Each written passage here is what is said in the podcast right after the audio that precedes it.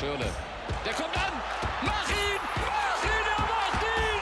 Mario Götze!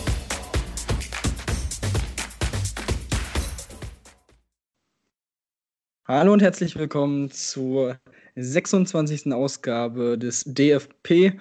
Und es ist eine komplett vollgepackte Sendung. Wir waren lange nicht mehr da, äh, den gesamten Januar. Die letzte Folge kam äh, Ende Dezember, am 19. Dezember raus. Und von daher, ja, jetzt sind die Prüfungen vorbei. Jetzt haben wir wieder ein bisschen mehr Zeit. Und wenn ich wir sage, dann bin nicht nur ich, Tim Detmer das, sondern auch Moritz Zenken und Jonathan Bartels. Einen wunderschönen guten Abend. Ja, moin Tim und auch hallo an alle da draußen wieder. Ja, von mir auch äh, moin moin, obwohl wir uns jetzt hier im dunklen Abend treffen. Viertel vor zehn haben wir gerade. Aber ja, ab geht's und Tim, dann start rein ins erste Thema. Genau, und das erste Thema ist ähm, ja äh, eine Mannschaft, die gerade einen richtigen Höhenflug erlebt. Die äh, Frankfurter Eintracht steht momentan auf Platz 4 in der Tabelle und ich glaube nicht, dass viele Menschen damit gerechnet hätten nach 20 Spieltagen. Ähm, haben Leverkusen, Dortmund und Gladbach im Moment hinter sich. Und man muss wirklich sagen, es läuft einfach wie am Schnürchen im Moment. Man hat äh, im Winter noch dazu mit Luka Jovic den Wunschspieler zurückbekommen, äh, quasi ja den verlorenen Sohn, wenn man es so nennen will, aus der Bullenherde damals. Ist direkt voll eingeschlagen, fühlt sich wieder pudelwohl und ähm, verstärkt diese so schon sehr, sehr starke Offensive der Frankfurter nochmal mehr. Ähm, das ist auf jeden Fall sehr, sehr faszinierend. Ähm, jetzt am Wochenende 3 zu 1 in Hoffenheim gewonnen. Auch da eigentlich keine großen Probleme gehabt. Vor allem wieder mal Philipp Kostic mit einem richtig, richtig starken Spiel. Ähm, Moritz, was, was ist deiner Meinung nach so der, der Erfolg oder wo, woran liegt es, dass die Frankfurter im Moment so erfolgreich sind? Ja, also ich finde, sie machen ja schon seit mehreren Jahren gute Arbeit. Also waren ja auch Back-to-Back -back in der Europa League. Ähm, ja, und jetzt könnte es eben die Champions League werden. Zum einen, weil sie eben stark arbeiten, also Adi Hütter als Trainer und Bobic, über den wir, denke ich, gleich auch noch genauer sprechen werden, äh, sind da eben, sag ich mal, zwei gute, also ein gutes Team und die arbeiten da gut zusammen. Und zum anderen könnte es halt auch noch klappen, weil ähm, vielleicht andere Mannschaften, die eher um diesen Platz 4 oder 3 kämpfen würden, weil ich meine, Platz 3 Wolfsburg ist jetzt auch schon eine kleine Überraschung. Ähm, also Teams wie Leverkusen, Dortmund, Gladbach, die lassen gerade eben Konstanz vermissen und kämpfen eher um die Europa League. Und von daher ähm, kann Frankfurt da wirklich mitmischen. Man hat vielleicht am Anfang gedacht, okay, die brauchen ihre Fans, um zu performen. Aber wie du gesagt hast, die haben sich jetzt, glaube ich, seit neun, zehn Spieltagen richtig gefangen, haben sich in einen Lauf gespielt, haben auch selber gesagt, okay, wir performen jetzt äh, wie ein Top-Team. Von daher kann das wirklich so klappen, wenn es äh, weiterläuft mit der ersten Champions League-Teilnahme. Oder Johnny? Also da kann man auf jeden Fall nur zustimmen. Äh, Nochmal auf den Punkt, dass sie sich gesteigert haben. Ähm, man muss ja auch sagen, dass sie jetzt äh, durchaus in den ersten Spielen nicht schlecht gespielt haben. Sie haben halt sehr, sehr oft unentschieden gespielt, was halt mehr oder weniger dann auch ein Glücksspiel ist. Also dann geht halt ein Ding mal rein oder ein weniger von den äh, Gegnern geht rein und dann nimmst du die drei Punkte mit. Da haben sie auch gegen Leipzig, Union Berlin und gegen Dortmund unentschieden gespielt, als sie auch alle noch Fußball spielen konnten.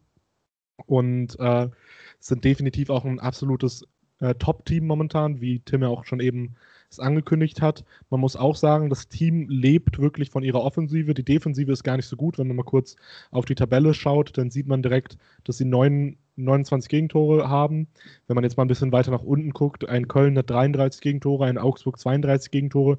Also die Defensive ist definitiv nicht sonderlich stark. Die Offensive ist umso stärker, 41 Tore, damit die zweitbeste Offensive der Liga. Nur die Münchner sind besser. Und Tim hat es ja auch schon angeschnitten. Also die Leute, die sie da momentan haben, die sind mehr oder weniger auch schon fast äh, Weltklasse. Also ein André Silva, bisher 17 Tore, ein Jovic, den sie für, ich glaube, eine Leihgebühr von eine Million Euro bekommen haben, absoluter Witz, Schnäppchen des Jahrhunderts.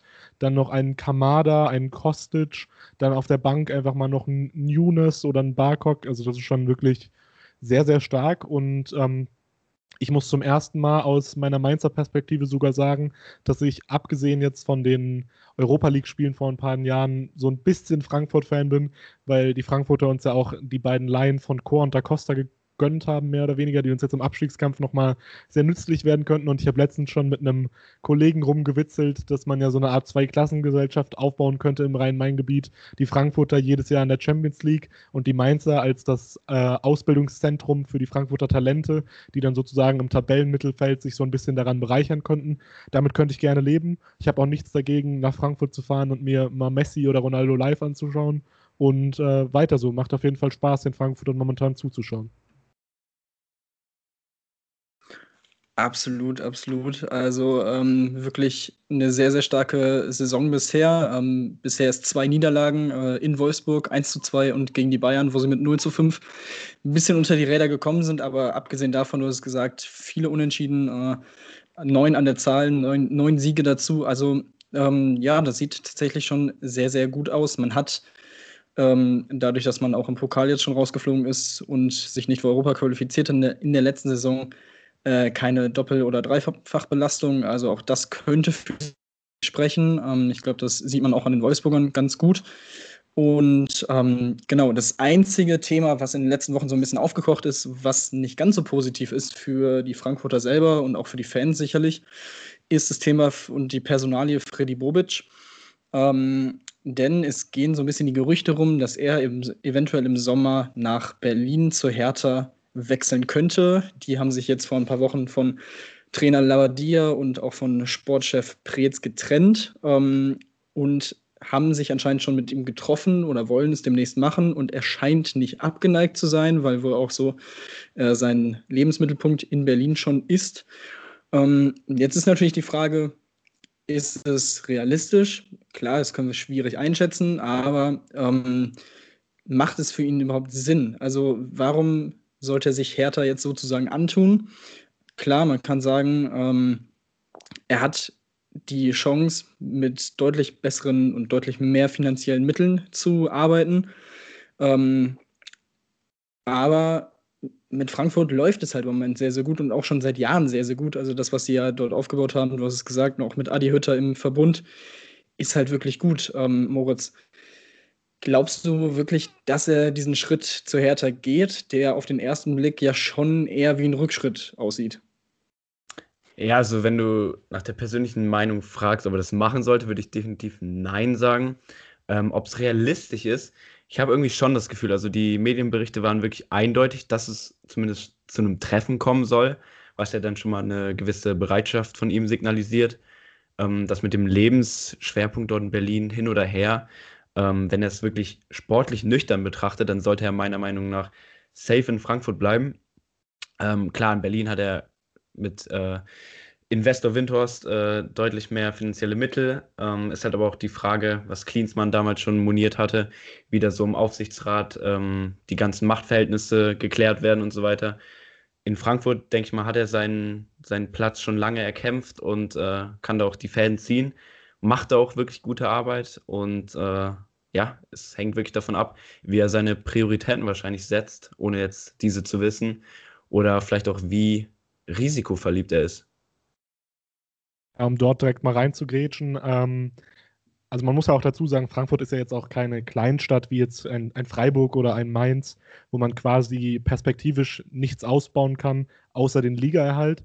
Ähm, Frankfurt ist die Bankenstadt in Deutschland und ich würde euch definitiv widersprechen. Klar, Berlin ist die Hauptstadt und Berlin hat Windhorst, aber tendenziell würde ich sagen, finanziell langfristig gesehen sind Berlin, also Hertha, BSC Berlin und Eintracht Frankfurt auf einem Niveau. Vor allem, da die Eintracht keine Konkurrenz hat. Hertha wird momentan von der Öffentlichkeit her nur noch als zweitbestes Team in Berlin wahrgenommen. Sowohl die Fans finden Union Berlin sympathischer, als auch so langsam große Marken werden eher auf Union Berlin äh, aufmerksam. Es ist nicht umsonst so, dass Adidas mittlerweile Union Berlin sponsert. Und äh, wenn wir schon mal dabei sind, äh, Fankultur etc. ist in Berlin quasi nicht vorhanden. Die Berliner wollen ein neues Stadion noch bauen. Das kostet auch nochmal immens viel Geld, weil sie halt äh, der Meinung sind, dass die Fans nicht nah genug am Spielfeld dran sind, was durchaus auch korrekt ist. Aber ich würde sagen, mit Frankfurt hat er ähnliche Chancen ähm, in Richtung europäisches Geschäft äh, den Verein weiter auszubauen und zu etablieren. Ähm, Und ich glaube nicht, dass es realistisch ist, auch nicht in Bobic Kopf, dass jetzt Hertha irgendwie in den nächsten Jahren Meister wird oder ähnliches. Und ähm, demnach den einzigen Grund, den ich sehen würde, warum er wirklich zu Hertha geht, ist entweder, weil er denkt, dass er sozusagen das Maximum bei Frankfurt jetzt rausgeholt hat, oder weil er mit seinem Herzen geht und sagt, okay, ich habe in Berlin gespielt, ich möchte denen helfen, ich will nicht zuschauen, wie die jetzt so zugrunde gehen, weil das ist durchaus meiner Meinung nach eine realistische Chance besteht momentan, dass Union Berlin sich als der Hauptstadtclub schlechthin etabliert und dass Hertha einfach ähm, den Bach runtergeht. Also man sieht es ja durchaus auch bei anderen Vereinen, klar nicht in der ersten Liga, aber viele Vereine mit Investoren in Deutschland ähm, fallen auseinander, weil die Investoren nach ein paar Jahren wegfallen. Sei es jetzt zuletzt Uerdingen oder auch äh, 1860 München. Das kann ganz, ganz schnell gehen. Und ähm, ja, ist auf jeden Fall eine schwierige Entscheidung, aber ich hoffe auf jeden Fall, er bleibt in Frankfurt. Er macht einen überraschend guten Job. Das auf jeden Fall. Ähm, und dann würde ich sagen, lassen wir die Frankfurter hinter uns und kümmern uns direkt um die Berliner. Ähm, ich habe es gesagt, Labadia und Preetz sind weg. Es wurde einmal ordentlich, ja, das Haus aufgeräumt und von innen. Ähm, naja, auf jeden Fall. Es ist eine Saison, die wieder mal nicht so verläuft, wie man sich das in Berlin vorstellt. Man ist 15. nach 20 Spielen, punktgleich mit dem 16., nur vier Punkte vor Platz 17. Ähm, hat jetzt am Wochenende gegen Bayern verloren mit 0 zu 1, aber immerhin gut gespielt. Ähm, das kann man durchaus sagen, vor allem im Vergleich zu den Wochen davor. Pal Dardai ist jetzt wieder Trainer. Ähm, zunächst wurde mitgeteilt, dass sein Vertrag bis 2022 laufen würde. Jetzt ist irgendwie rausgekommen, dass er erstmal nur bis zum Sommer gilt und er eine bestimmte Punktzahl erreichen muss. Ähm, und zwar bis zum Saisonende 1,5 Punkte pro Partie. Was auf jeden Fall ja, eine ordentliche Aufgabe sein wird für ihn. Ähm, aber genau, wie gesagt, die Hertha macht wieder mal zu wenig aus dem, was ihnen zum, äh, zum einen finanziell machbar ist. Ähm, die Kaderzusammenstellung kann man auch äh, hinterfragen. Jetzt hat man im Winter noch Radonjic aus Marseille geholt, der dort auch nur ein Bankdrücker war, mehr oder weniger. Und eigentlich für Tempo, Tempo, Tempo steht, was man auch vorher mit einem Luke Bacchio zum Beispiel schon hatte und was eigentlich nicht so das Problem war. Ähm, dazu hat man Kedira geholt. Auch da bin ich im Moment noch sehr skeptisch, was das äh, für ein Move ist. Er hat sehr lange vorher jetzt kein Profispiel mehr absolviert. Ähm, klar, er hat jeden Tag mit äh, Cristiano Ronaldo etc. bei Juve trainiert. Aber dieses Argument finde ich auch immer ein bisschen schwammig, ehrlich gesagt. Ähm, von daher bin ich gespannt, ja, wann er überhaupt wieder bereit ist, über 90 Minuten gut zu spielen. Ähm, das ist nämlich im Moment noch nicht so der Fall. Und ja, es geht wieder mal nur darum, den Klassenerhalt zu sichern in dieser, Saison, in dieser Saison, ähnlich wie im letzten Jahr. Ich glaube ehrlich gesagt, Dada ist der richtige Trainer für Hertha in der aktuellen Situation. Aber irgendwie, ja, kommen sie nicht voran und haben jetzt äh, seit der Übernahme von Windhorst mehr oder weniger zwei Saisons komplett in den Sand gesetzt. Und du hast es angesprochen, Johnny.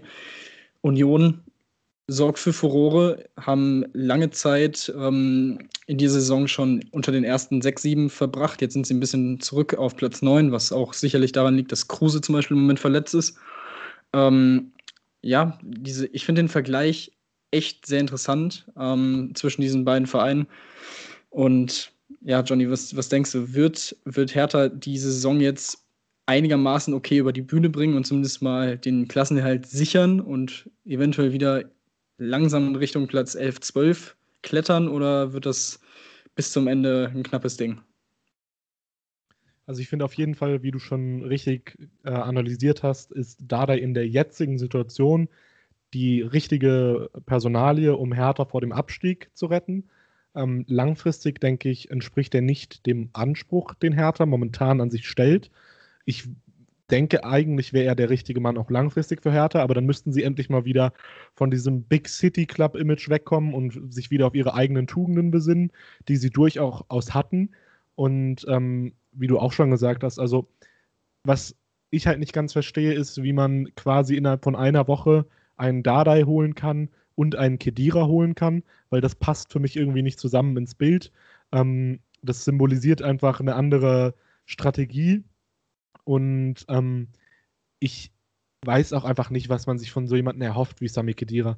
Ein Sami Khedira würde sicherlich beim gegnerischen Verein bei Bayern München jetzt funktionieren, indem er in der Rotation spielt, ähm, so ein bisschen davon profitiert, dass seine Mitspieler auch mal den ein oder anderen Fehler wegmachen könnten. Und ähm, bei einem Verein wie Hertha geht es ja aber eher darum, dass wenn du mit so vielen Vorschusslorbeeren du so ein bisschen als Anführer kommst, der das Team halt massiv verbessern kann und das sehe ich in seinem Alter nicht mehr. Das wäre vielleicht ein sinnvoller Transfer gewesen bei einem, bei einem Konstrukt wie Leipzig, wo dann der eine alte Anführer kommt, der ein bisschen Erfahrung ins junge Team bringen soll. Aber mittlerweile wirkt Hertha wirklich äh, wie ein Team, was so ein Zwölfjähriger auf FIFA einfach sich zusammengewürfelt hat. Und sie haben keine Philosophie, sie haben keine richtige Strategie, es passt nicht wirklich irgendwas zusammen. Ich habe auch das Gefühl, die Spieler haben gar keinen Bock so richtig auf den Verein. Und ja, also gewissermaßen wäre es schade um Hertha, aber irgendwie wäre es auch nicht schade, wenn Hertha absteigt. Wie siehst du das, Moritz? Ja, also ich schlag da definitiv in die gleiche Kerbe. Äh, ich würde es auf jeden Fall feiern, dass äh, vielleicht Bielefeld noch an ihnen vorbeikommt, wenn sie es nicht packen, dass sie dann vielleicht in die Relegation müssen oder so. Gegen den HSV vielleicht. Also das, das wäre auch ein geiles Duell. Ähm, ja, aber du hast es angesprochen. Also ich wollte es auch mit FIFA bringen. Also entweder erinnern mich die Transfers an Schneider von Schalke, wo man am letzten Tag noch einen Huntela holt oder so, der jetzt äh, verletzt ist die ganze Zeit, oder noch einen William, der dann im nächsten Spiel direkt einen Elfmeter gegen die Ex-Kollegen verursacht. Ähm, ja, und jetzt, keine Ahnung, haben die überhaupt einen Scout? Also Kedira und Radonjic, das sind halt echt keine Überraschungen dafür, oder für Toussaint im letzten Sommer äh, hat man dann so viel Geld ausgegeben und da machen das andere Vereine so viel besser für wenig Geld, ähm, Talente zu holen oder auch unterm Radar Spieler zu holen. Weil ich meine, das ist halt eben eigentlich die deutsche Bundesliga, dass Vereine außer Leipzig oder Bayern oder vielleicht auch Dortmund äh, eben eher billigere Spieler holen, die sie dann teuer verkaufen können. Das ist eigentlich das Konzept der Bundesliga mit 50 plus 1. Jetzt haben sie einen Investor, sie können viel Geld ausgeben, aber jetzt geben sie das Geld teilweise für Spieler aus, wo ich mich frage, ey, das, das kann doch nicht der Ernst sein. Also, es ist wirklich einfach nur zusammengewürfelt, dieser Kader. Und jetzt auch, dass diese Klausel noch rausgekommen ist mit Darlei, mit dieser Punkteregelung, das ist einfach totales Missmanagement. Ähm, deswegen spricht man vom Big Shitty Club und nicht Big City Club, was auch zu dem peinlich ist, dass sie sich selbst so ernannt haben. Ähm, diese Missionen haben total unrealistisch. Und ja, also es ist ja jetzt nicht nur eine kurzfristige Schlammschlacht dort, wir erinnern uns an Klinsmann, an äh, ähm, hier, wie heißt er noch, Ibisevic und die ganzen Corona-Sachen. Also, das ist jetzt nicht irgendwie eine Einmaligkeit und deswegen äh, täte ihn vielleicht ein Abstieg ganz gut. Ja, ist halt immer so, also ich glaube, keinem Verein würde wahrscheinlich ein Abstieg gut tun. Ne? Das ist, also das sieht man ja am HSV, da hat man auch gedacht, so, ja, wenn, wenn die einmal runtergehen, dann werden sie sich mal wieder fangen und besinnen. Aber ja, jetzt krebsen sie immer noch in der zweiten Liga herum. Ähm, Im Moment erfolgreich, aber auch das haben wir in den letzten Jahren gesehen. Das kann sich äh, in den letzten 14 Spielen durchaus noch ändern. Ja, Johnny. Äh, ganz kurz, also ich habe heute tatsächlich auf dem Spaziergang vor dem Podcast eben noch das äh, The Zone, äh, Kicker Meets The Zone Interview von Daniel äh, Tune. Tune wird er ausgesprochen, Tione mhm. geschrieben, das verwirrt mich bis heute. Ähm, auf jeden Fall dort war ich zum ersten Mal schwer begeistert vom HSV, weil dieser Trainer wirkt tatsächlich sehr kompetent und wirkt wie ein angenehmer Mensch und nicht wie alle davor beim HSV und der wirkt auch äh, down to earth. Und Was hast du gegen hab, den schönen Bruno? Der schöne Bruno war auch nicht falsch, aber da war einfach noch zu viel drumherum falsch. Und so langsam habe ich ein bisschen Hoffnung. Und ich meine, wenn das das Ergebnis ist von einem Abstieg, vielleicht halt natürlich auch von zwei, drei Jahren dann in der zweiten Liga, dass ein Windhorst wieder geht, man so seine eigene Identität wiederfindet, dann sehe ich das schon positiv. Und Klar, ich hätte auch nichts dagegen, wenn wir einen Hauptstadtclub hätten, der international mitwirkt, aber nicht so ein Manchester City-Type äh, Hauptstadtclub, auch wenn Manchester natürlich nicht die Hauptstadt ist, aber nur vom Verständnis her. Ähm, ja, das wollte ich nur kurz loswerden und ich denke schon, dass es durchaus auch eine reinigende Wirkung haben kann. Aber mhm. natürlich, es birgt auch ein großes Risiko. Ja. Naja, mal schauen, äh, wie es jetzt in den nächsten Wochen weitergeht für die Hertha. Haben auf jeden Fall auch, ja, ein ordentliches Programm vor der Brust. Äh, jetzt in Stuttgart beim wirklich starken Aufsteiger, die jetzt in den letzten Wochen na, nicht mehr ganz so stark aufgetreten sind. Vielleicht ist da schon was drin. Danach Leipzig und Wolfsburg, glaube ich, nicht dran. Und dann kommen Augsburg, Dortmund und Leverkusen. Also, ähm, ja, da ist auf jeden Fall einiges vor der Brust. Aber gehen wir weiter und ja, sprechen über den Liga Primus, über den Rekordmeister der FC Bayern. Ist auf jeden Fall ja, also kann man ihn schon Meister nennen. Ich weiß es, ich würde es noch nichts machen, ähm, aber es sieht schon sehr, sehr danach aus. Sieben Punkte Vorsprung auf Leipzig, zehn Punkte Vorsprung auf Wolfsburg, 16 Punkte auf Dortmund, die auf Platz 6 herumdümpeln. Ähm, das ist schon echt faszinierend, vor allem wenn man bedenkt, dass Bayern beileibe nicht äh, überragend spielt in dieser Saison und schon einige schwächere, schwächere Phasen drin hatte. Ähm, aber jetzt muss man sagen, sie gewinnen im Moment ihre Spiele, sie gewinnen sie auch mal knapp, wie jetzt in Berlin mit 1 zu 0, was auch ein bisschen glücklich war. Der Ball von Coman abgefälscht, geht dann ins Tor. Ähm, hatten auch Glück, dass Kunja am Ende ähm, in einem Konter den Ball nicht unterbringt im 1 gegen 1 gegen Neuer. Also das hätte auch durchaus noch anders ausgehen können. Jetzt sind sie gerade in Katar und spielen die Club-WM, haben sich heute für das Finale qualifiziert mit einem 2 0 Sieg und äh, treffen auf Tigres aus ähm, Mexiko. Und da hat sich dann natürlich auch noch was abgespielt am Ähm, man hat ab extra das Spiel von 20.30 Uhr auf 20 Uhr vorverlegt, damit die Bayern direkt nach dem Spiel rüberfliegen konnten oder hätten können nach Katar.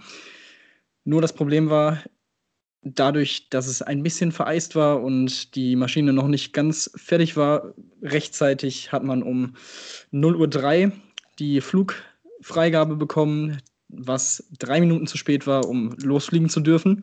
Und dann mussten diese armen Millionäre sieben Stunden in einem Luxusflieger sitzen.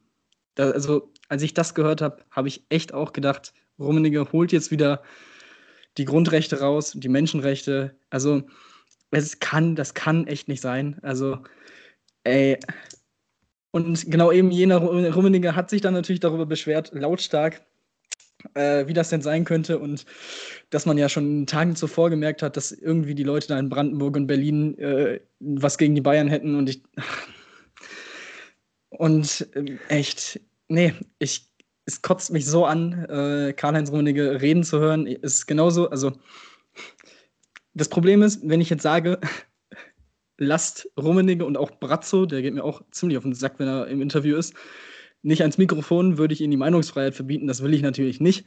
Aber beide sollten einfach mal die Schnauze halten. Um, generell, was kommunikativ in diesem Verein in dieser Saison passiert und auch in der Saison davor, ist so also ist für mich nochmal ein neuer, neuer Tiefpunkt und das, obwohl ein Uli Hoeneß gerade nicht so groß am Lautsprecher ist, obwohl der auch, glaube ich, irgendwas gesagt hat. Also, boah, hat mich, ähm, ja, also ich weiß ja, ich kann ja ehrlich gesagt nicht sagen, ähm, wie, ist, wie ist eure Meinung als, ja, von außen draufschauende und ja, ich, das, nee, das ist einfach lost. Das tut so weh. Also ich muss sagen, dass ich eigentlich diese Zeit genieße, wenn Bayern immer so in der Kritik steht, wenn sich mal wieder Verantwortliche des Vereins äh, zu schwierigen Aussagen hinreißen lassen. Natürlich verzweifelt man gleichzeitig, aber schon allein die Memes mit Juan Bernat als Fluglotse, ähm, der dann eben die Freigabe nicht gibt. Also sowas ist einfach Gold wert. Ähm, ja, aber man sieht einfach, sorry, aber wie abgehoben äh, und realitätsfern diese Protagonisten da sind. Also Rummenigge mit, äh, ja, das, die wollen uns verarschen, das ist eine Schande von allen beteiligten Arbeitern. Ähm, oder jetzt, sorry, aber auch ein Kimmich, den ich absolut schätze, der heute sagt, uns wurde ein Tag geklaut ähm, zur Vorbereitung. Ich, die Frage ist, müssen wir überhaupt diskutieren darüber, ob man zu diesem Turnier hätte hinreisen müssen? Die Club WM, ja, wow, es wäre der sechste Titel. Ähm, juckt uns das, ist die Frage. Ähm, es wurde auch eben gesagt, der große FC Bayern repräsentiert hier das Land Deutschland auf dieser Reise in einem menschenverachtenden Staat äh, wie Katar. Also da fließt so viel zusammen, äh, was einfach peinlich ist und auch jetzt in der Corona-Phase eben total realitätsfern ist, dass da ihm wirklich die, die Worte fehlen. Oder Johnny? Also ich muss sagen, zu den Grundaussagen von Rummenigge und Kimmich habe ich sogar noch ein gewisses Grundverständnis für, weil ich schon verstehen kann, dass es scheiße ist, sieben Stunden im Flieger zu sitzen. Und ich schon auch sagen muss, ähm, in jedem anderen Land, außer in Deutschland, wären diese drei Minuten egal gewesen. Aber da kommt dann halt die deutsche Kleinkariertheit so ein bisschen durch und dann sagt man, nö, drei Minuten zu spät, ihr kommt nicht mehr, ihr kommt nicht mehr weg. Nee, Regeln nee. sind Regeln. Ja, das, das würde natürlich sonst nicht passieren und deswegen kann ich es auch ein bisschen verstehen, dass er sich aufregt, weil das halt wirklich nur in Deutschland der Fall wäre. Und ich kann mir auch durchaus vorstellen, ich meine, Berlin ist dafür bekannt, dass sie im, mit Flughafen nicht allzu gut äh, umgehen können, dass da was schiefgelaufen ist. Ähm, aber nichtsdestotrotz, der Grundtenor von euch ist schon komplett korrekt. Äh, eine Club-WM in Katar während Corona-Zeiten stattfinden zu lassen, ist alles andere als nötig, vor allem weil es ein absolutes Pseudoturnier ist. Die einzigen, die die Bayern schlagen könnten, wären die Bayern selbst, wenn sie nur mit ihrer C-Jugend auflaufen oder sonst was. Die, sie haben heute gegen einen Verein gewonnen, der heißt El Ali Cairo. Man wird wahrscheinlich keinen Spieler können und der teuerste Spieler wird vielleicht 500.000, wenn es gut läuft, wert sein. Wahrscheinlich nicht mal. Das ist ein absoluter Witz. Das ist nicht mal ein Trainingsspiel für die Bayern. Und ähm, demnach finde ich dieses Turnier auch absolut lächerlich. Klar, im Finale, das ist immerhin jetzt eine Profimannschaft, gegen die sie spielen, mehr oder weniger. Ähm, aber warum man das jetzt nicht einfach mal absagen konnte, vor allem weil es halt auch wirklich zu 0% prestigeträchtig ist. Es ist ein reines, ein reines Unterhaltungsstück für die ganzen Scheichs dort, sich dort die Bayern in eigenem Stadion, in eigenem Land anzuschauen. Ähm, aber ja, so langsam muss man sich abfinden. Katar und Fußball äh, gehört scheinbar mittlerweile zusammen. Nach Brasilien haben wir Katar, fast genauso schön, fast genauso tropisch. Äh, und ja, also da fehlen einem natürlich die Worte, aber ich glaube, das ist leider eine Entwicklung, die man nicht mehr rückgängig machen kann. Und ähm, ja, aber ähnliches gilt auch für unsere nächste Thematik, können wir mal direkt weitergehen. Die Spielverlegung von RB Leipzig und Borussia Mönchengladbach aufgrund der Reisebeschränkungen momentan oder der Einreisebeschränkungen der Teams. Ähm, und demnach wurde das Spiel von Leipzig gegen Liverpool verschoben, weil es noch in die genau in das genaue Datum reingefallen wäre ähm, der Reisebeschränkungen innerhalb von Deutschland, also von England aufgrund des mutierten Virus. Ähm, und äh, es wurde jetzt nach Budapest verschoben, genauso wie das Gladbach-Spiel. Das wurde jetzt aber, soweit ich weiß, einfach aus Vorsichtsmaßnahmen verschoben, weil theoretisch dürften sie. Ähm, ja, ich denke mal, ich kenne eure Meinung schon, aber wer will anfangen, Jungs? Fangt an. Ja, dazu kommt ja noch äh, Hoffenheim, die bekannt gegeben haben, dass ihr Auswärtsspiel beim norwegischen Club Molde nach Spanien verlegt wurde. Das Rückspiel findet Stand jetzt in Sinsheim statt. Auch das kann sich natürlich noch ändern. Ähm, ja, also ganz ehrlich, das ist, da sieht man auch wieder, wie krank dieses System Fußball in Zeiten dieser Pandemie ist. Warum kann man nicht einfach die Champions League und Europa League jetzt mal für einen Monat oder anderthalb Monate erstmal nochmal ruhen lassen? Ähm, und dann zur Not wieder die, meinetwegen die Achtelfinals wieder ausspielen in Hin- und Rückspiel und dann wieder Final 8 Turnier in irgendwo zu machen. Nach der Saison, nach den nationalen Ligen. Warum geht es nicht? Klar, TV-Rechte, TV-Gelder, bla bla bla, es geht Geld flöten und so weiter. Alles, also nicht verständlich, aber verständlich. Ähm, aber es ist echt einfach eine ziemliche Farce, ähm, vor allem wenn sich dann halt auch einige Funktionäre so äußern, dass man sich denkt, okay, seid doch einfach mal froh, dass ihr während dieser Zeit so überhaupt, dass es überhaupt in Erwägung gezogen wird, dass ihr solche Regeln umgehen könnt.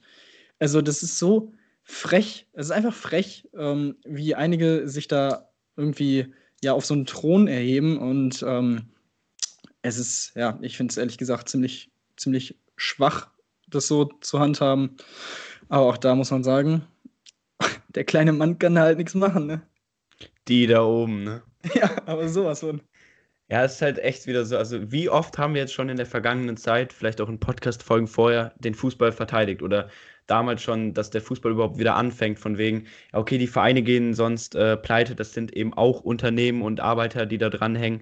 Es trägt vielleicht auch zur Unterhaltung bei, aber mittlerweile ist dieses System Fußball wieder so überprivilegiert, dass man jetzt eben in ein Risikogebiet nach Budapest reisen muss für diese Spiele. Ähm, also die Mannschaften. Das kann ja auch nicht Sinn der Sache sein. Und das ist wirklich einfach peinlich und zeigt wieder äh, gefühlt allen Normalbürgern einfach so einen Stinkefinger in die Fresse, finde ich. So, mehr kann ich dazu nicht sagen. Ja, ich finde auch ehrlich gesagt, ähm, eigentlich dürfte sich die deutsche Regierung das nicht bieten lassen. Also ich meine, das ist halt eine totale Lächerlichkeit. Man hat diese Regeln und die werden hier ganz klar und deutlich einfach lächerlich umgangen durch ein Schlupfloch. Ähm, es ist ja nichts anderes quasi in Budapest, als wenn das Spiel jetzt einfach in Leipzig beispielsweise stattfinden würde. Das ist nichts anderes, sogar vielleicht sogar theoretisch noch behinderter, weil man dann noch ein Land dazu nimmt. Ähm, und demnach finde ich, äh, also eigentlich müsste man sagen, ne, ihr dürft nicht ausreisen oder ihr kriegt eine ganz, ganz, ganz, ganz hohe Strafe, weil das kann nicht Sinn der Sache sein, dass die jetzt, wenn sie dann schon nicht mal einmal in ihrem Leben hat der Fußball jetzt sozusagen in diesem, in diesem Jahr von Corona, einmal haben sie jetzt nicht eine Sonderbehandlung bekommen und sofort nutzen sie irgendein Schlupfloch und nutzen dort ihre Vormachtstellung aus und das ist wirklich absolut lächerlich. Und äh, wie ihr schon gesagt habt, ich verstehe auch nicht, warum das jetzt nicht einen Monat pausieren kann. Und ich sehe das dann auch nicht mehr ein, dass das jetzt irgendwie um Gelder geht. Es geht hier nicht darum, dass ein Verein weiter bestehen kann, sondern es geht darum, dass der Verein noch zusätzlich Geld obendrauf bekommt. Und wenn man dann halt sagt, okay, wir sind jetzt hier wieder in der Corona-Situation, jeder Spieler verdient jetzt 30 Prozent weniger, dann muss das umsetzbar sein. 30 Prozent weniger bedeutet, dass der Fußballer immer noch ein absoluter Spitzenverdiener ist. Es geht hier nicht darum, dass die Bettel arm werden. Es geht darum, dass man die arme Putzkraft bei Bayern München noch bezahlen kann. Ähm, und nicht, dass man immer noch, keine Ahnung, wem x Millionen geben kann. Ich muss ja sagen, äh, Spiele bei Bayern München und so sind da ja verhältnismäßig vorbildlich, wenn ich mir da bei anderen Top-Clubs wie in England oder in Spanien anschaue, dass sie da um jeden Penny geizig sind. Also da, da wird einem wirklich kotzübel und da verstehe ich auch einfach nicht, wie, wie das überhaupt sein kann, wie das möglich sein kann. Ich meine, ähm, wenn man jetzt in jeder anderen Berufsgruppe wäre und man einfach von seinem Arbeitsgeber gesagt bekommen würde, du bekommst jetzt Kurzarbeitergeld, dann kann sich doch niemand hinstellen und sagen, ja, nee, ich bekomme immer noch volles Gehalt. Ach so, ja, dann bekommst du volles Gehalt. Das ist wirklich komplett lächerlich. Ja, definitiv. Vor allem ähm, den Punkt mit dem dritten Land finde ich auch sehr interessant, vor allem weil es ausgerechnet Ungarn ist, die von einem Autokraten regiert werden, wo du dir e-, ehrlich gesagt auch nicht sicher sein kannst, wie genau die Corona-Lage da im Moment ist. Ähm, also das, das ergibt für mich auch so wenig Sinn. Also wenn man es mal ganz realistisch sieht, wäre der Weg von dem englischen Club in Deutschland ja eigentlich sogar relativ, also es wäre ja theoretisch gar nicht mal so unrealistisch, das hinzubekommen.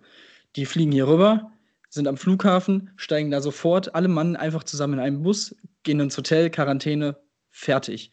Sie sehen nichts so. Aber jetzt fliegst dann noch in ein anderes, nochmal ein anderes Land, triffst dich da mit den Leuten, triffst dann wahrscheinlich auch da auf irgendwelche ungarische äh, Leute im Stadion, mit, Stadionmitarbeiter, was weiß ich. Da vermischt sich dann auch nochmal mehr. Also es ergibt einfach null Sinn und es ist so willkürlich. Ähm, ja, aber was will man, was will man machen? Ne? Ja, wenn ja, man da auch, ich, wenn man da auch noch ganz kurz was zu sagen kann, da muss ich auch direkt sagen, ähm, als ich gestern die Bilder vom Super Bowl gesehen habe, da habe ich auch die Welt mal wieder nicht verstanden. Ich glaube, 25.000 Leute waren da. Die Choreografie war mit, keine Ahnung, 100, 200 Leuten, die alle dicht aneinander gedrängt waren. Ähm, danach haben sich auch alle Spieler beim Super Bowl umarmt und es war eine riesen Zeremonie auf dem Feld. Also der Sport grundsätzlich ist da komplett krank und die Länder interessiert es auch einfach scheinbar nicht, was mit Corona momentan los ist. Vor allem Leute, die sich dran halten, werden eigentlich dafür abgestraft, dass sie sich dran halten. Und das ist absolut unverständlich. Ja, also Sport definitiv da irgendwie zurzeit die größte Lobby, habe ich so das Gefühl. Und Tim hat auch gerade gesagt, es wäre komplett willkürlich, dann nach Ungarn zu gehen. Aber ich finde, da muss man nochmal an Johnnys Punkt anknüpfen. Das ist eben nicht total willkürlich, sondern gezielt hebelt man da eben äh, ja, ein System aus und umgeht da irgendwie ein Schlupfloch. Und es gibt einfach keine Konsequenzen. Und das zeigt einfach, wie kaputt dieses System Fußball ist. Und ja, es, äh, ich glaube, das, das reicht dazu. Äh, sonst reden wir uns ja absolut in Rage. Ähm, kaputt ist auch vieles bei Borussia Dortmund, oder Tim? Absolut. Und äh, surprise, surprise, es liegt nicht an Lucien Favre. Ähm, auch Edin Terzic hat bisher nicht wirklich äh, ja, brillieren können mit seiner Mannschaft, äh, seitdem er übernommen hat. Ähm, jetzt am Wochenende 2 zu 1 in Freiburg verloren, nicht gut gespielt, davor die Woche durch absolute, absolutes Glück gegen Paderborn im Pokal weitergekommen, 3 zu 2 nach Verlängerung, nach einem Tor, das meiner Meinung nach hätte nicht zählen dürfen. Ähm, aber auch da wieder VAR. Auch am Wochenende in der zweiten Liga absolut ad absurdum geführt worden. Ähm, aber auch da möchte ich mal sagen, es liegt dann nicht an dem an der technischen, Fun technischen Funktion, sondern einfach an den Schiedsrichtern, die davor sitzen, die einfach so unfassbar schlecht sind. Weiterhin. Es ist unglaublich.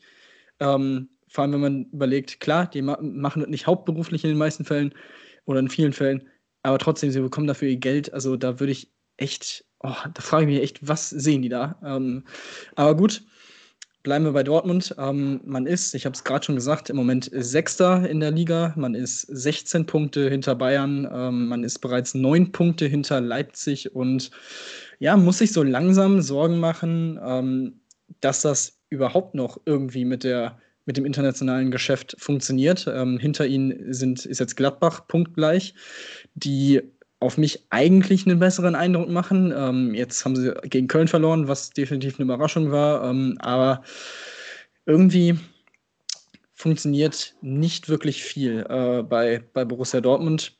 Ähm, in, Im Dezember, als Haaland verletzt war, konnte man ganz klar erkennen, wie abhängig ihr Spiel von äh, Haaland vorne ist. Dementsprechend hat man da auch, ähm, wie gesagt, entweder mit Mühe und Not gerade so gewonnen, wie zum Beispiel gegen Bremen äh, mit 2 zu 1.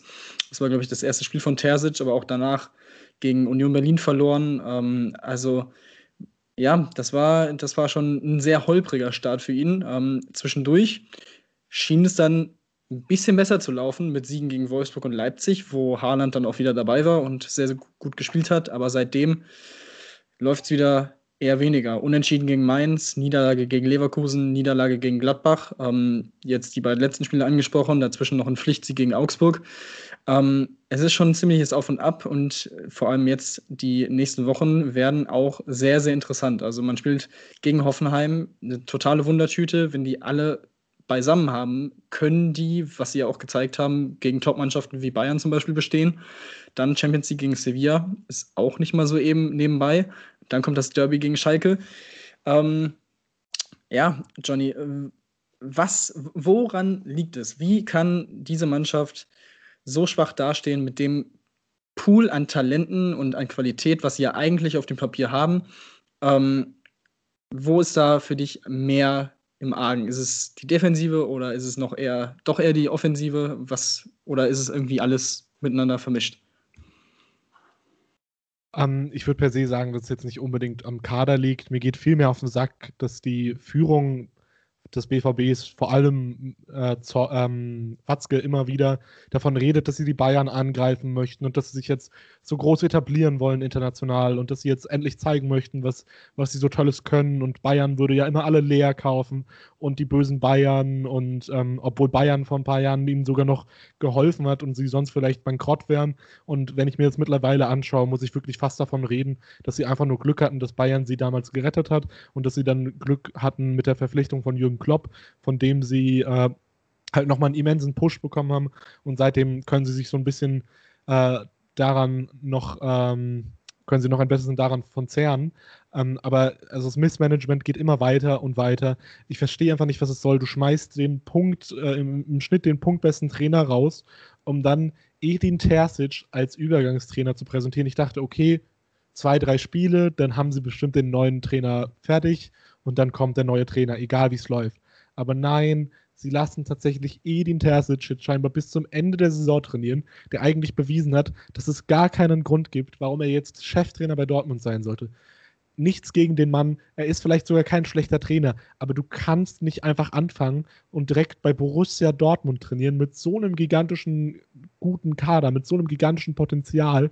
Kannst du nicht so einen unerfahrenen Trainer einfach ranlassen. Und das handelt sich hier jetzt auch nicht um irgendwie den Jahrgangsbesten, der in der U21 fünf Titel hintereinander geholt hat, sondern der Mann war halt einfach Co-Trainer jahrelang. Und ähm, ich habe absolut kein Verständnis dafür, was dort momentan für Arbeit geleistet wird. Ähm, ich finde, wie gesagt, man sollte Terzic da jetzt auch gar nicht äh, zu sehr kritisieren, weil der Mann versucht sein Bestes und ähm, er ist halt total neu auf dem Gebiet. Ähm, aber ich verstehe einfach nicht, was Dortmund da macht. Also, sie reden davon, oben zu attackieren, dann schmeißt sie ihren Punkt nach Schnitt punktbesten Trainer raus, holen dann Terzic und ähm, lassen jetzt ihr ganzes Talent verstreichen. Dazu kommt, dass man seit Jahren quasi gewisse Baustellen sieht als äh, neutraler Beobachter im Kader des BVBs, die nicht geschlossen wurden. Oh, wir haben ja ein Torwartproblem. Roman Bürki ist ja gar nicht die Nummer eins der Welt. Hm, das kam aber wirklich aus dem Nichts. Und sowas stellt sich irgendwie immer öfter beim BVB zurzeit ein. Genauso wie alle davor auch gesagt haben, es wäre vielleicht ganz gut, ein, zwei ältere Spieler zu haben, die die jungen Spieler so ein bisschen, ein bisschen helfen können und so ein bisschen voranschreiten können. Ja, hat man jetzt natürlich wieder nicht. Marco Reus ist alles andere als eine Führungsfigur. Marco Reus darf nicht der Kapitän einer Mannschaft sein. Alleine deshalb, weil er immer verletzt ist. Und ähm, ich glaube, Dortmund wird in den nächsten Jahren, wenn sich da nicht radikal was ändert, auch sich weiter runterwirtschaften und Dortmund wird wieder die, die Nummer zwei in Deutschland verlieren und keine Ahnung, vielleicht in zwei, drei Jahren spielen sie dann wieder um den Abstieg mit oder sowas das ist wirklich ein Trauerspiel, was sie da veranstalten im Ruhrpott. Und ich verstehe einfach nicht, wie man so wenig aus seinen Möglichkeiten machen kann. Gerade wenn man sich andere Standorte anschaut, wie Leipzig, die da immer alles klug machen, während dort einfach nur, also ich, ich, ich bin wirklich sprachlos bei den Dortmundern. Ja, also ich kann da eigentlich nur anknüpfen. Das Problem ist auch, man lernt nicht aus seinen Fehlern. Also wie oft wiederholt sich das, was Johnny gerade beschrieben hat? Man sagt, okay, wir greifen die Bayern an. Wir müssen da sein, wenn sie verkacken. So, was passiert? Die verkacken selber. Ähm, sie, ich weiß nicht, vor zwei, war das vor zwei Jahren, wo sie dann auch mit neun Punkten Vorsprung äh, in die Meisterschaft gegangen sind und haben es noch verspielt. Dann sagt man immer, ja, okay, die Meisterschaft äh, ist jetzt nicht mehr so das realistische Ziel, es redet keiner mehr von Meisterschaft. Dann kommt irgendwie wieder irgend, also immer kommt irgendwie dann noch die Mentalität ins Spiel, weil man eben keine Führungsspieler hat. Also so ein Marco Reus gibt dann auch immer eine schlechte Figur in Interviews ab, weil er ist einfach kein Führungsspieler. Er kann diese Kapitänsbinde wirklich nicht tragen. Das sagt auch wirklich äh, die Mehrheit ähm, ja, der, der eigenen Fans. Also, keine Ahnung, und wenn man von der Kaderzusammenstellung redet, dann ist da nicht eben nur dieses Torwartproblem, was jetzt auch im Hintergrund noch die ganze Zeit läuft. Ähm, zwar ist Birki verletzt, aber Hitz kann auch nicht überzeugen. Ähm, ja, und sie laufen einfach diesem Anspruch hinterher, überhaupt die Nummer zwei zu sein. Und ja, besonders in der Offensive besteht man eben nur aus jungen Spielern. Das hat auch die Vergangenheit gezeigt. Ja, man holt ähm, durch kluge Transfers billige Spieler, krasse Talente, die man dann wirklich zu guten Spielern macht. Okay, die gehen dann aber auch wieder für viel Geld. Man schafft es also nicht, wie der FC Bayern München beispielsweise, mal so ein Konstrukt zu schaffen, wo dann auch Spieler bleiben. Und deswegen leben die einfach von einem Jahr ins nächste und es verändert sich nichts, beziehungsweise, wie Johnny auch sagt, es könnte auch wieder weiter runtergehen.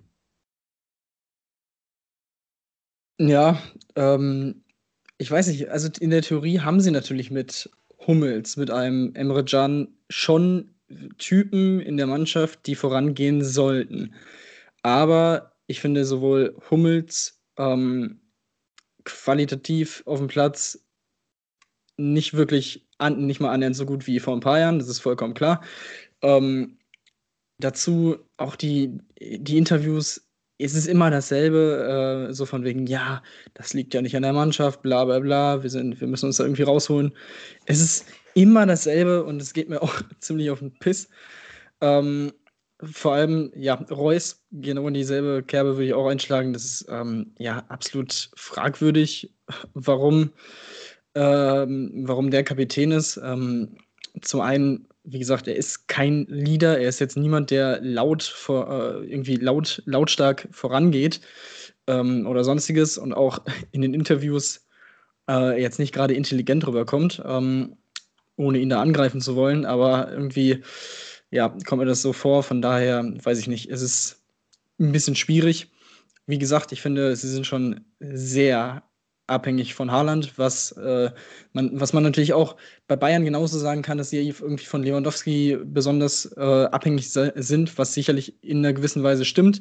Aber selbst wenn der dann ausfällt, hast du immer noch genug Qualitä Qualitätsspieler. Ähm, nicht umsonst hat das Champions League-Finale nicht Lewandowski entschieden, sondern Coman. Und jetzt auch in Berlin hat Coman getroffen und nicht Lewandowski. Also, ähm, das ist schon irgendwie alles sehr, sehr fragwürdig da. Ähm, vor allem äh, die, die, das, die, das Kaderkonstrukt ist ja wirklich sehr interessant. Du hast in der Defensive und in der, in der Hintermannschaft eher die älteren Spieler, wie eben gesagt, Hummels, äh, Jan, ich weiß nicht, Delaney müsste jetzt auch so 27 sein. Ähm, und vorne dann eben die jungen Wilden. Und komplett darauf zu bauen, dass sie in jedem Spiel konstant abliefern, ist halt einfach dumm. Also das wird nicht funktionieren. Das funktioniert nicht. Also ein Mukoko mit 16 äh, ist zwar schön, wenn er jetzt schon ein paar Tore geschossen hat äh, und auch wirklich gut in die Liga reinkommt, aber auch der wird dir nicht in jedem Spiel eine Torvorlage oder ein Tor bringen. Dasselbe, klar, Haaland schafft es in den meisten Fällen konstant zu treffen und seine Leistung zu bringen. Aber auch ein Sancho ist da manchmal ein bisschen schwankend, vor allem wenn er dann irgendwie äh, mit ein bisschen zu viel Kilo aus der Pause kommt oder sonstiges, auch da nicht so diszipliniert scheint. Und ähm, ja, das ist auf jeden Fall alles andere als positiv, was da im Moment abläuft. Aber jetzt kommt natürlich die große Frage, also dass Terzic die langfristige, also nicht die langfristige Option ist, ist klar. Das äh, sieht man jetzt. Ähm, jetzt geht natürlich das Gerücht rum, wird Marco Rose aus Gladbach kommen. Und da muss ich ehrlich sagen, für Dortmund wäre es ein überragender, eine überragende Verpflichtung, ohne Frage. Ähm, Marco Rose, absolut sympathischer Typ, überragender Trainer. Aber ich verstehe es nicht. Also an seiner Stelle würde ich es tatsächlich nicht verstehen. Ähm, mit Gladbach haben sie in den letzten Jahren unfassbar viel aufgebaut, äh, sind jetzt in der Champions League weitergekommen. Ähm, das erste Mal wahrscheinlich seit Landespokalmeisterzeiten in den 70er, 80er Jahren. Ähm, haben sich jetzt konstant weiterentwickelt. Ähm, Max Eberl ist der mit Abstand beste Sportdirektor slash Manager, den wir in Deutschland haben. Seit Jahren äh, macht er eine überragende Arbeit dort. Und mit diesem Duo wäre meiner Meinung nach wirklich einiges möglich, dort aufzubauen. Ähm, aber natürlich kann ich schon irgendwie verstehen, dass dieses, dieser Name Borussia Dortmund, die Marke, um das jetzt mal so provokativ zu nennen, ähm, nochmal ein bisschen, bisschen was auslöst in ihm. Aber ehrlich gesagt, wäre es aus meiner Sicht Stand jetzt eher ein Rückschritt, zu Dortmund zu gehen. Auch wenn der Kader natürlich nochmal mehr bietet, so auf dem Papier. Aber die Frage ist halt auch, geht Sancho im Sommer? Äh, wie lange bleibt Haaland noch? Also, das ist, ich würde es ehrlich gesagt nicht verstehen. Wie, wie seht ihr das? ich sehe es halt ähnlich. Also, wie, wie Baumgart sagen würde, ja, wir sind keine Aktiengesellschaft. Ähm, vielleicht, vielleicht wird er deswegen gehen. Kommt ja auch immer darauf an, ähm, wie er dann mit den Verantwortlichen klarkommt. Es zeigt eben auch, Aki Watzke und äh, Michael Sorg sind eben auch schwierige Protagonisten, wie ich finde. Das hat man auch gesehen, dass sie nicht mit einem Mann wie Tuchel klarkamen und so weiter ähm, der eben gute Arbeit bei Dortmund geleistet hat. Von daher ist das doch ein Risiko für Rose, das er bei Eberl definitiv nicht hätte. Wie du gesagt hast, der macht wirklich herausragende Arbeit. Da ist natürlich dann auch die Frage, bleibt ein Tyram, bleibt ein Neuhaus? Ähm, klar, natürlich hat es Gladbach immer gut gewusst, dann nach ein paar Jahren zurückzukommen und wieder diese Spieler auf diesem gleichen Level zu haben. Jetzt könnten sie vielleicht auch die Spieler mit diesem Konzept, mit dieser Zange, Eberl, Rose, über, die überzeugen und eben weiter in die Zukunft zusammengehen. Ähm, ja, ich habe aber eher das Gefühl, dass Rose zu Dortmund geht, wenn ich ehrlich bin. Ja, schwierige Sache mit Rose. Ähm, ich denke grundsätzlich, äh, wenn man jetzt rein auf den Kader guckt, aktuell ist das Potenzial natürlich größer beim BVB. Wird das Potenzial auch noch im nächsten Jahr größer sein? Ich denke nicht. Ich glaube nicht, dass Haaland und Sancho sich das nochmal antun. Und dann weiß ich nicht. Äh, wie gesagt, äh, ich sehe momentan nicht, dass Dortmund so gute Arbeit leistet insgesamt. Und dann fände ich, Rose wäre sogar vielleicht ganz gut beraten, bei Gladbach zu bleiben, dort noch ein Jahr länger seinen Job zu machen. Oder halt sich äh, anderweitig umzuschauen. momentan sehe ich nicht, dass Dortmund eine so starke Verbesserung wäre, dass er den Standort unbedingt ändern sollte. Aber kann man schwer vorhersagen. Ja, das wird die Zukunft zeigen. Es gibt ja jetzt schon erste Aussagen, die getroffen wurden, wurden in den letzten Tagen, dass angeblich ja schon alles feststehen würde. Aber das ist natürlich mit Vorsicht zu genießen. Auf jeden Fall ist klar, dass Rose die Option in seinem Vertrag drin hat, frühzeitig rauszugehen, wie er es auch schon in Salzburg hatte, wovon Gladbach ja profitiert hat. Ähm, von daher, es ist alles andere als unrealistisch. Ähm, aber ja, ob es passiert, werden wir, denke ich mal, in den nächsten Wochen sehen. Ich finde es schon ein bisschen interessant, dass beide sich da bisher kaum, also Eberl und Rose, kaum, ja, kaum dementiert haben. Ähm, was finde ich schon irgendwie so ein bisschen dafür spricht, dass es äh, wahrscheinlicher ist, dass es passiert. Aber mal schauen. Dann würde ich sagen, kommen wir jetzt noch mal kurz zum Abstiegskampf und können nach diesem Spieltag festhalten, Köln und Mainz sind äh, die großen Gewinner äh, unten drin. Konnten gewinnen. Köln überraschend im Topspiel am Samstagabend mit 2 zu 1 in Gladbach. Elvis lebt, Elvis Rex Bitschei mit dem Doppelpack. Ähm, und Mainz schlägt Union Berlin. Äh, ich hatte es vorhin schon kurz angesprochen, eines der Überraschungsteams in dieser Saison. Ähm, wirklich sehr, sehr stark. Johnny, was, was lief richtig? Was hat hat den Ausschlag gegeben? Ja, insgesamt glauben halt die Spieler mal wieder an sich selbst, habe ich so ein bisschen das Gefühl. Und die äh, Philosophie basiert nicht nur mehr darauf, irgendwie abzuwarten etc., sondern auch im Zweifelsfall mal selbst eine Aktion zu machen und zu kreieren. Natürlich, äh, man muss auch dazu sagen, ohne die gelb-rote Karte wäre das Spiel vielleicht nochmal anders verlaufen gegen Union Berlin. Und Union ist grundsätzlich gerade in einem kleinen Abwär äh, Abwärtstrend für ihre Verhältnisse, die in, diesem, in dieser Saison sehr, sehr hoch angesetzt sind. Ähm, aber ich sehe definitiv unter Svensson jetzt eine große Verbesserung bei den Mainzern. Ich bin immer noch skeptisch, ähm, ob wir es schaffen, wirklich uns ganz zu befreien. Aber mich stimmt es immerhin schon mal positiv, dass man wieder so ein bisschen sieht, dass es Mainz 05 ist, dass es nicht mehr so ein absoluter Trauerklos ist. Und ähm, sollte es nicht reichen, dann gehen wir immerhin mit Würde. Ähm, und ich hatte so ein bisschen die Angst, dass wir wirklich jetzt untergehen und uns ähnlich wie Schalke da so ein bisschen zum Gespött der Liga machen. Davon schreiten wir jetzt immer weiter so ein bisschen weg. Ähm, wenn wir absteigen, ist das halb so schlimm. Und wie gesagt, äh, vielleicht kann man sich ja so ein bisschen als äh, Ausbildungsverein für die Eintracht etablieren, so erstmal als Backup-Plan. Man muss nämlich jetzt erstmal schauen, da wird nämlich noch ziemlich viel ähm, am Kader umgebaut werden. Und es freut mich jedes Mal, wenn Martin Schmidt oder Christian Heidel einfach ein Interview geben und sie wieder im Dress von Mainz 05 unterwegs sind.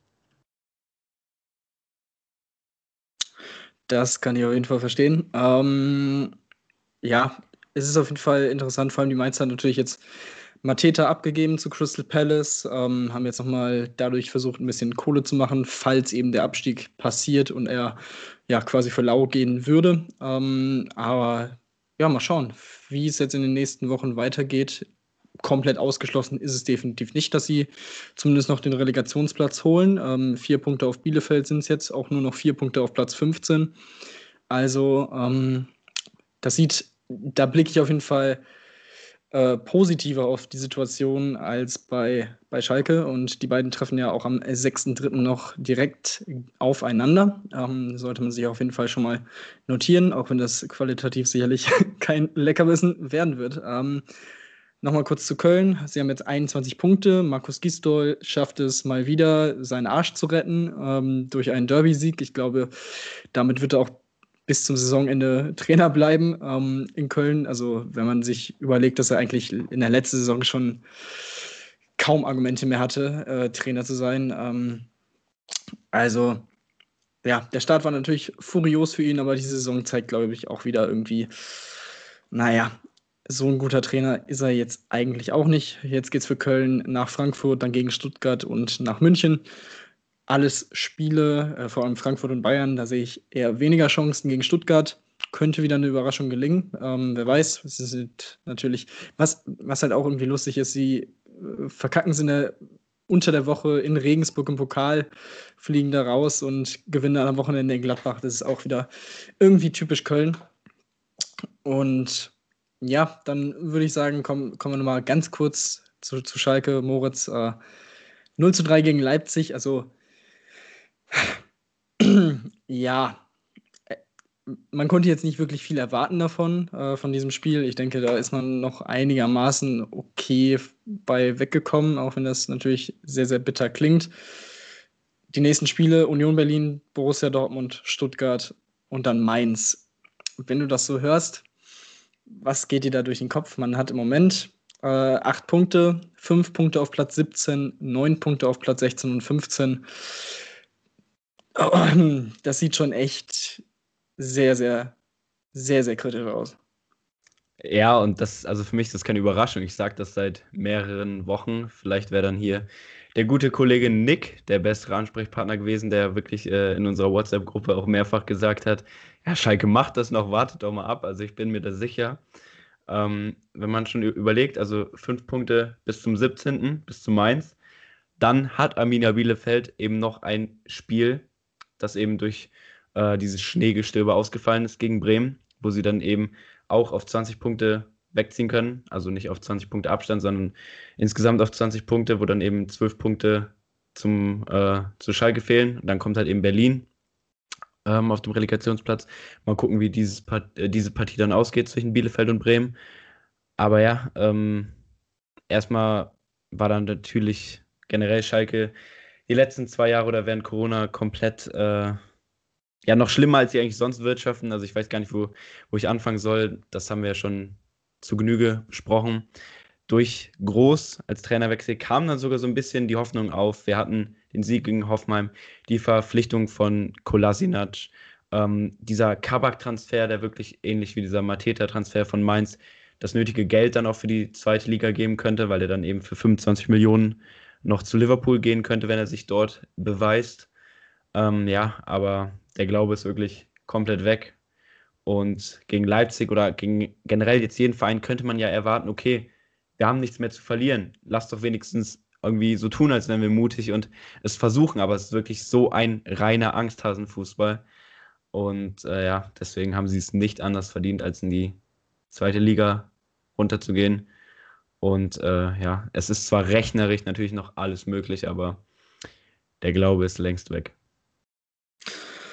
Ja, das, das kann ich ehrlich gesagt absolut verstehen und äh, ich bin da derselben Meinung. Ähm, auch die Wintertransfers, die jetzt getätigt wurden, erzeugen bei mir jetzt nicht wirklich irgendeine Euphorie. Also Mustafi schön und gut, aber auch er hat das 1 zu 0 direkt mal verursacht gegen Leipzig mit unfassbar schlechtem Stellungsspiel. Also, was er da gemacht hat, da frage ich mich auch, was, wofür er da sein Geld bekommt. Und äh, ansonsten Hünscheler, seitdem er da ist, nur verletzt.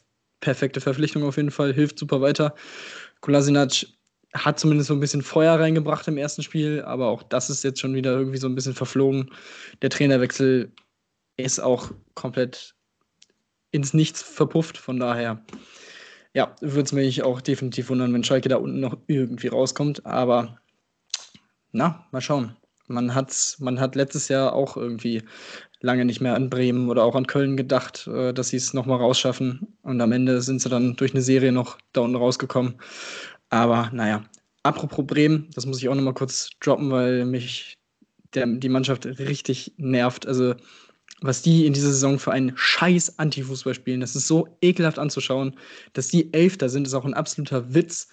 Klar, nur fünf Punkte vor Platz 16, wo sie auch eher hingehören, aber die spielen genau denselben Scheißfußball wie in der letzten Saison, nur haben ein bisschen mehr Glück und ein bisschen mehr Spielglück, holen sich dadurch ein paar Pünktchen mehr. Also auch Kofeld kann sich zum Beispiel, der ja auch lange bei Dortmund im Gespräch schien, äh, das kann er sich auch abschminken. Also irgendwie verliere ich so langsam den Glauben daran, dass er so ein guter Trainer ist, weil pff, schöner Fußball ist definitiv was anderes. So. Und ja, zum Abschluss haben wir noch, äh, noch mal ein schönes Thema nach dieser sehr rantlastigen Folge, muss man ja sagen. Ähm, der SC Freiburg konnte am Wochenende sein 700. Bundesligaspiel zelebrieren und feiern mit einem Sieg gegen Dortmund, ähm, was natürlich auch wunderbar ist.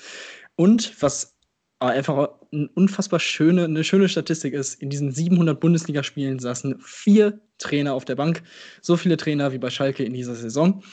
Ähm, es ist wirklich faszinierend. Ähm, Christian Streich hat, ähm, hat auch gesagt, vor 30 Jahren wäre sowas absolut undenkbar gewesen. 700 Bundesligaspiele, dann noch ein Sieg gegen Dortmund. Äh, das hätte man sich einfach ja, gar nicht vorstellen können. Äh, Streich selber hat jetzt sein 273. Spiel bestritten als Bundesliga-Trainer, als Trainer von Leipzig, äh, von Leipzig wahrscheinlich, von Freiburg, wie auch immer ich jetzt auf Leipzig gekommen bin. Ähm, ja, wie gesagt, unfassbar sympathischer Verein und haben sich jetzt still und heimlich äh, in Richtung europäische Plätze ähm, hochgemausert und sind nur noch zwei Punkte hinter eben jenen Dortmundern und hinter Gladbach. Ähm, Platz 6 würde ja für diese neue European Conference League Gedöns äh, reichen. Und ja, also an sich wäre das natürlich äh, sehr, sehr schön für die Freiburger. Ähm, ob sie dann nicht wieder aufgrund der Doppelbelastung dann in Abstiegsnot geraten in der Saison danach, ist dann natürlich immer die Frage. Ähm, von daher, ich glaube, könnten sie mit einem Platz 8, auf dem sie im Moment stehen, definitiv leben und zufrieden sein. 30 Punkte nach 20 Spielen.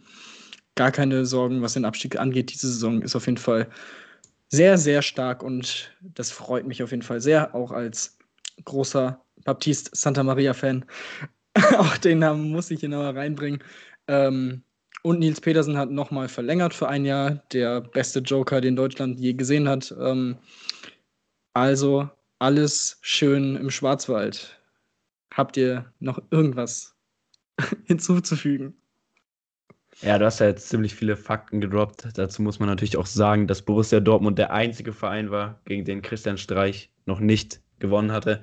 Das ist somit auch geglückt und ja, sein Lebenswerk, der Sportclub Freiburg, der blüht wie eh und je. Also letztes Jahr war ja auch schon äh, eine solide Saison. Sein Ziel oder das Ziel des SC Freiburg ist jedes Jahr das gleiche, jedes Jahr einfach nur ähm, die Klasse zu halten und sie würden auch mit Christian Streich in die zweite Liga gehen. Also absolut sympathischer Club, wie man es im heutigen Fußballkosmos, den wir heute doch ziemlich deutlich auch mit all seinen Schwächen auseinandergenommen äh, haben, selten sieht. Also von daher ein schöner Abschluss und das war's von mir. Ja, kann man sich auf jeden Fall einfach nur anschließen. Einfach ein sympathischer Typ. Äußert sich ja auch immer wieder über andere sportliche Thematiken und äh, ist einfach ein sehr offener Mensch, so wie man ihn wahrnimmt. Und passt sehr gut zu den Freiburgern. Und damit würde ich sagen, beenden wir auch diese Folge. Wünschen euch allen noch einen schönen Abend, Mittag, Morgen, was auch immer ihr macht. Bis zum nächsten Mal und ciao.